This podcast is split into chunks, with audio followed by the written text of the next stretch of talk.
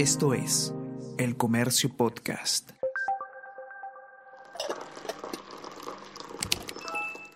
Hola, hola, ¿cómo están? Buenos días, espero que hayan amanecido bien. Está con ustedes Ariana Lira y hoy tenemos... Tenemos que hablar con Ariana Lira.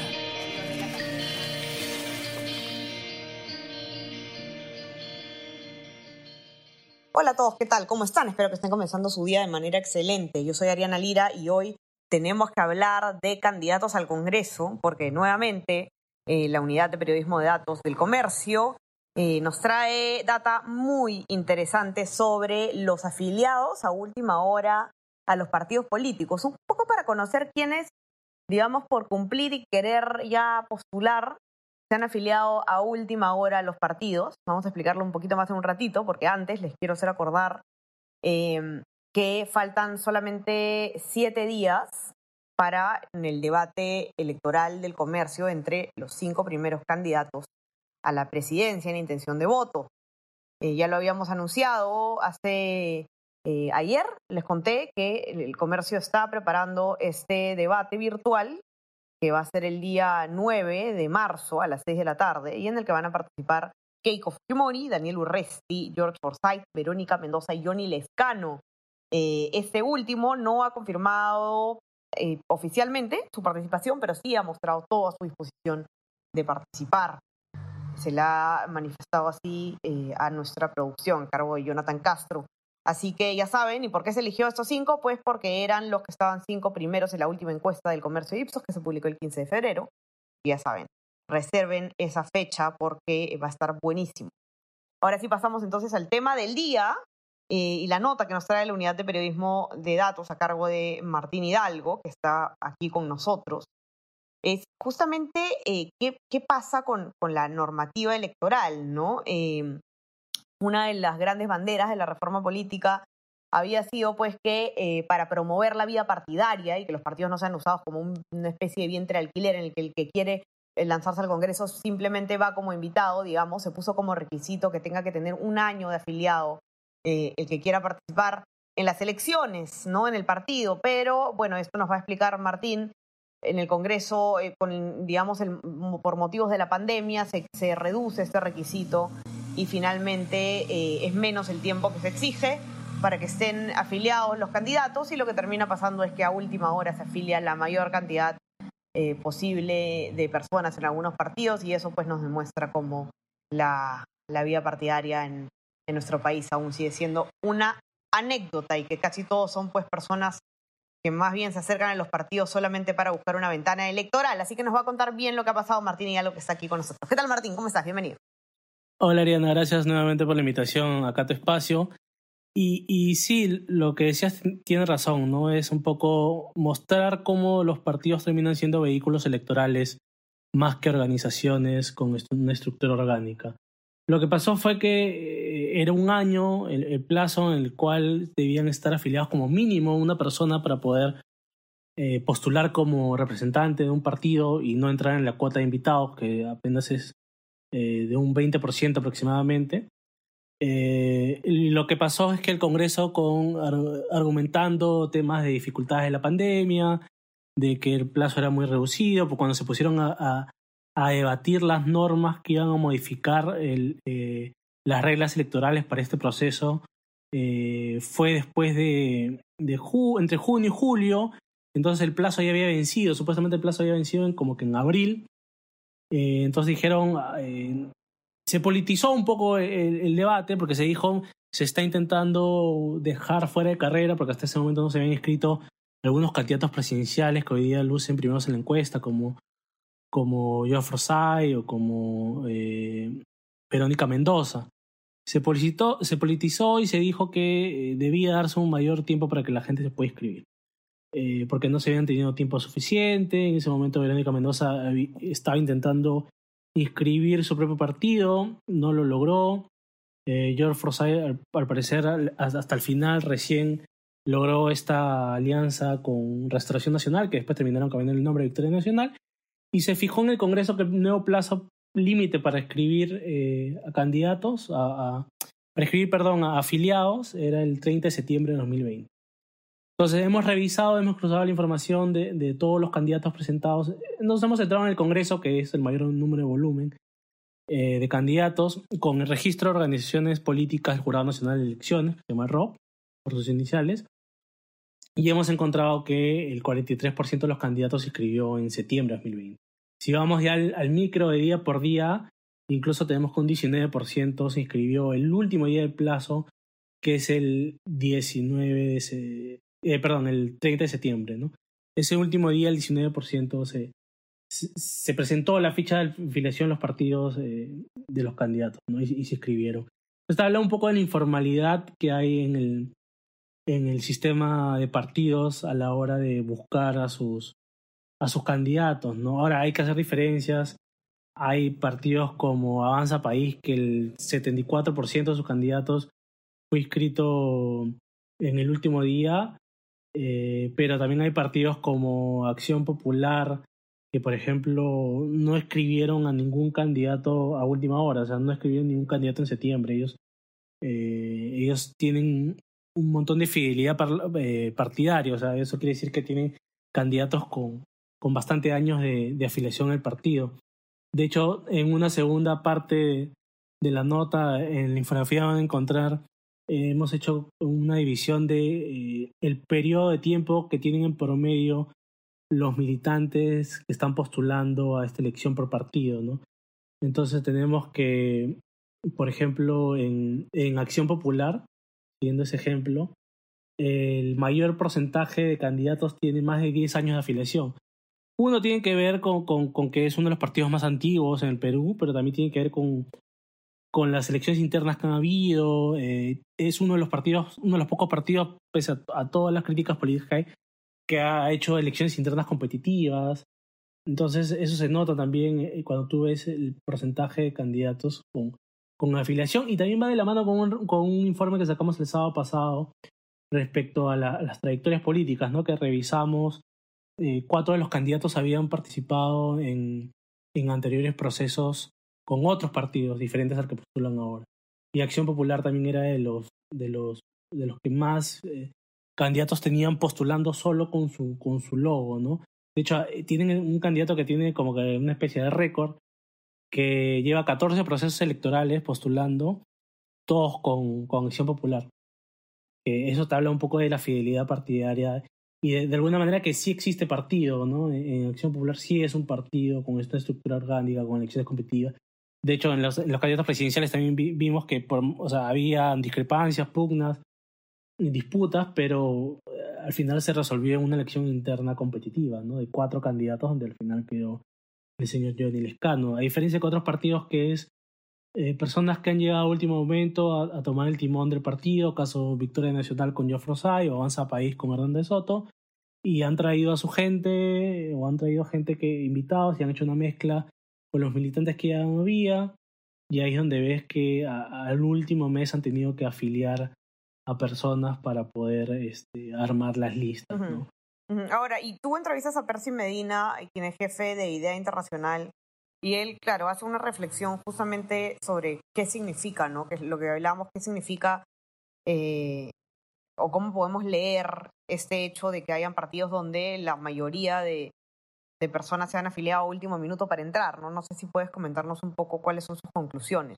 Sí, Percy dice algo muy interesante, que es, eh, no es que los partidos estén eh, afiliando a personas que de alguna manera eh, tienen algún tipo de vínculo eh, o tienen algún tipo de vida partidaria o un nexo directo con, con la agrupación, sino lo que, lo que se ve de estas cifras es que están afiliando a sus invitados. Como el número de invitados no es tan alto el porcentaje, lo que tienes que hacer es este, eh, eh, afiliarlos a los invitados para que postulen y con una falsa ilusión un falso espejismo de que tienes a, a la mayoría de tus, de tus, de tus candidatos afiliados con carné. O sea, tú, si tú ves la cifra, si tú no ves esta cifra, pronto dices, uy, ese, ese partido es un partido porque de pronto tiene el 80% de, de, de, afiliados postulando.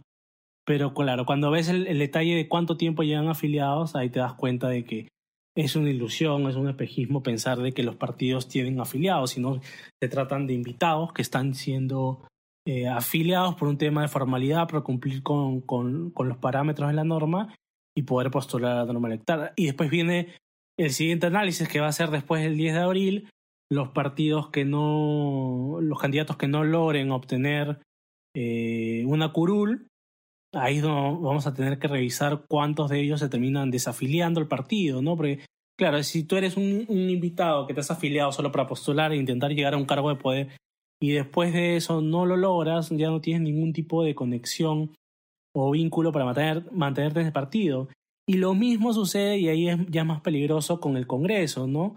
Ah, si tú eres elegido, también sucede en la inversa, ¿no? Si tú eres elegido por ese candidato por el cual te afiliaste en septiembre de 2020, eh, por simplemente por llegar al poder, después a la primera coyuntura, disputa, pelea, inconveniente que hay adentro del Congreso, con, tu, con la bancada que representas, por la cual fuiste elegido, no vas a tener ningún tipo de, de temor o de, o de problema en renunciar a esa bancada. Y eso es lo que hemos estado viendo en los últimos años, un montón de congresistas sin ningún tipo de afiliación, eh, que renuncian a las bancadas al primer momento, eh, que pueden y no sin ningún tipo de, de, problema. Eh, de hecho, ayer sucedió algo curioso, que fue que hay una bancada que se llama Nueva Constitución que fue conformada por, por miembros de UPP que renunciaron y de pronto falleció hace unos días el congresista Hipólito Chaña. Entonces tú para formar una bancada necesitas cinco miembros. Al, al fallecer el congresista Hipólito Chaña se quedaron con cuatro y, se desactivaba la bancada. ¿Y, ¿Y, qué pasó? Que se jalaron un congresista eh, que, que era de, Alianza para el Progreso, que también había renunciado unos meses atrás, pero estaba como no agrupado. Entonces, de pronto tienes una bancada conformada por miembros de Unión por el Perú, que en teoría son eh, extrema izquierda, izquierda radical, con alguien que en teoría representaba Alianza por el Progreso, que está un poco, dirían, está muy alejado de ser una izquierda radical, por más populista que sea. Entonces, pero de pronto tienes, ves esa, esa especie de mezclas raras, justamente porque al final eh, esos, esos candidatos, esos congresistas que fueron elegidos, no representaban al partido por el cual fueron elegidos, sino que encontraron un vehículo electoral mediante el cual pudieron llegar al, al, al cargo público y después ya no tienen ningún problema en, en, en, retirarse de la bancada, no tienen ningún tipo de vínculo, ¿no?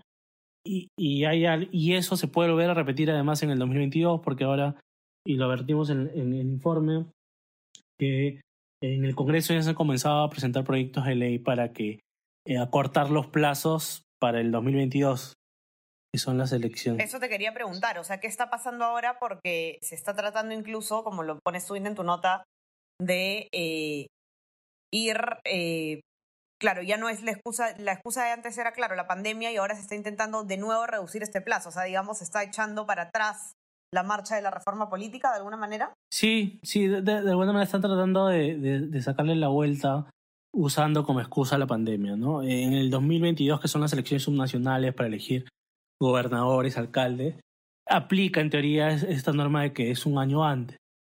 Eh, y lo que quieren hacer es eh, acortar el periodo, también aduciendo que por la pandemia es difícil, no pueden movilizar gente, no pueden, este, eh, no pueden inscribir a, sus partidarios y en realidad, pues un poco también están esperando para ver qué pasa en el 2020, en la elección del 2021. Porque cuando, nuevamente, cuando un candidato que se escribe un partido solo para postular, de pronto no le va bien, y de pronto después dice, ah, no me fui bien al Congreso, ya voy a postular al, al gobierno local o gobierno regional eh, de mi circunscripción. Entonces, pero ya con este partido no me fue bien, entonces mejor me voy con el otro partido. Entonces, ese periodo de pasarte de partido quieren hacerlo, eh, quieren tener tiempo para hacerlo, ¿no? Porque es toda una negociación. Percy, Medina me, me contaba eh, que en un momento dio una charla a, a un grupo de, de, de 30 alcaldes y hizo dos preguntas, ¿no? La primera fue eh, ¿cuántos habían postulado siempre por el mismo partido? Solo eh, tres alzaron la mano y después preguntó eh, cuántos habían negociado con más de un partido en los meses previos a la, elección donde fueron, donde resultaron el, electos y un tercio del salón levantó la mano. O sea, se, vuelve, se vuelve más común en las elecciones que los candidatos negocien con más de un partido. Se vuelve como que natural que un, que un candidato negocie con más de un partido previo a las elecciones. Cosa que no debería ser así, ¿no? O sea, si bien hay una cuota de invitados, eh, tú deberías tener eh, tu, tu, base sólida de militantes a los cuales eh, fomentes la participación. Por eso, nuevamente, es, es importante destacar, creo yo, lo de Acción Popular y FREPAP, que son los candidatos con, que tienen eh, eh, menor índice de inscripciones a última hora, ¿no? Eh, y hay casos también que son un balance, ¿no? El Partido Morado, y eso creo que lo menciona Iván La Negra, secretario general de Transparencia, en el informe que, claro, hay que analizar caso por caso, porque justamente por eso en, en, la infografía de la nota ponemos los años de, de fundación de los partidos, porque, claro, no es lo mismo comparar Acción Popular que el Partido Morado, porque el Partido Morado eh, tiene menos años de fundación, es un partido reciente. Y si bien hay un alto nivel de, de, de, candidatos, o un 49% de candidatos que tienen menos de un año de inscripción, es más o menos el, tiempo de... Eh, y hay otro 42% que tiene de entre 1 a 5 años, y eso tiene que ver con el tiempo de creación del partido, ¿no? que desde el 2017 se comenzó a más o menos a forjar. Entonces ahí ves un balance de un partido nuevo que, está, que mantiene una base de, de un 42% de gente con la que se inició y un 40% de gente que está tratando de jalar de diferentes sectores. Entonces, al menos ahí ves un balance, ¿no? Entonces, tiene que ver también, me imagino, con el mecanismo de elección que tiene cada partido en sus internas. Claro. Eh, evidentemente, si es que las listas son cerradas o qué sé yo, es, más difícil que, que, puedan acceder eh, los militantes de toda la vida, quizás, ¿no? Sí, claro. Pero, pero al menos ves, un balance de, un intento de, de, de que hay mitad mitad, ¿no? Hay otros que sí es demasiado desbalanceado, ¿no? Eh, Renacionamiento Unido. En caso de Fuerza Popular también es un caso eh, que había que mirarlo con, con, con pinzas y, con una mirada distinta, ¿no? Es algo que también apuntaba eh, Iván Lanera, porque en el caso del Fujimorismo ha sucedido mucho de tener personas muy allegadas al partido, pero que siempre han sido resistentes a inscribirse formalmente, ¿no? A, afiliarse formalmente. Como el caso de Marta Chávez es, el, es el mejor ejemplo y creo que existe. Marta Chávez recién se ha inscrito en, en septiembre de 2020, cuando se inscribieron todos estos nuevos candidatos. Eh, Marta Chávez ha sido, es una de las de, de personas más representativas del fujimorismo en los últimos años, ¿no? Desde los 90 hasta la fecha. Y, pero nunca, nunca quiso inscribirse. Entonces tampoco muchos de esos militantes a última hora pueden ser que se hayan este, decidido recién inscribirse, que hayan sido personas vinculadas al partido, pero recién se hayan decidido inscribirse. Eh, finalmente, ¿no? Pero, pero hay que mirar algunos casos así. Pero digamos, la gran mayoría cumple con este, este rol de, de, de ser vehículos electorales, ¿no? De, de que ser como una especie de combi que se suben todos a última hora para llegar al destino común, que en este caso es el Congreso. Así es, así es, que, las que nos, los que nos escuchan ya saben que eh, pueden encontrar la nota en nuestra versión impresa, los que tengan acceso, si no es en nuestra web, elcomercio.p, donde van a poder ver todo el ranking, ¿no? De, de cuáles son eh, los partidos con más afiliados a última hora, eh, digamos hasta el día del cierre de inscripciones, el mismo día del cierre de inscripciones, eh, lo, está bien ordenado, como dice Martina, además con el año de fundación de cada partido.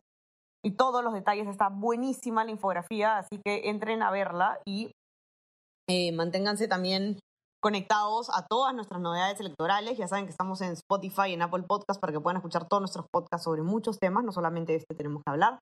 Eh, y también se pueden suscribir a nuestro WhatsApp El Comercio Te Informa para recibir lo mejor de nuestro contenido a lo largo del día. Hoy tenemos un debate electoral a las 10 de la mañana muy interesante. Eh, van a estar Sigrid Bazán y Alejandro Cabero. Así que ya saben, conéctense desde las 10 de la mañana en el, eh, en el Facebook del comercio. Lo voy a moderar yo. Está buenísimo, no se lo pierdan. Y estamos conversando entonces mañana. Que tengan un excelente día. Chao Martín, mil gracias por estar aquí. Gracias a ustedes por el espacio. Un abrazo. Conversamos todos. Chao, chao. Esto fue tenemos que hablar.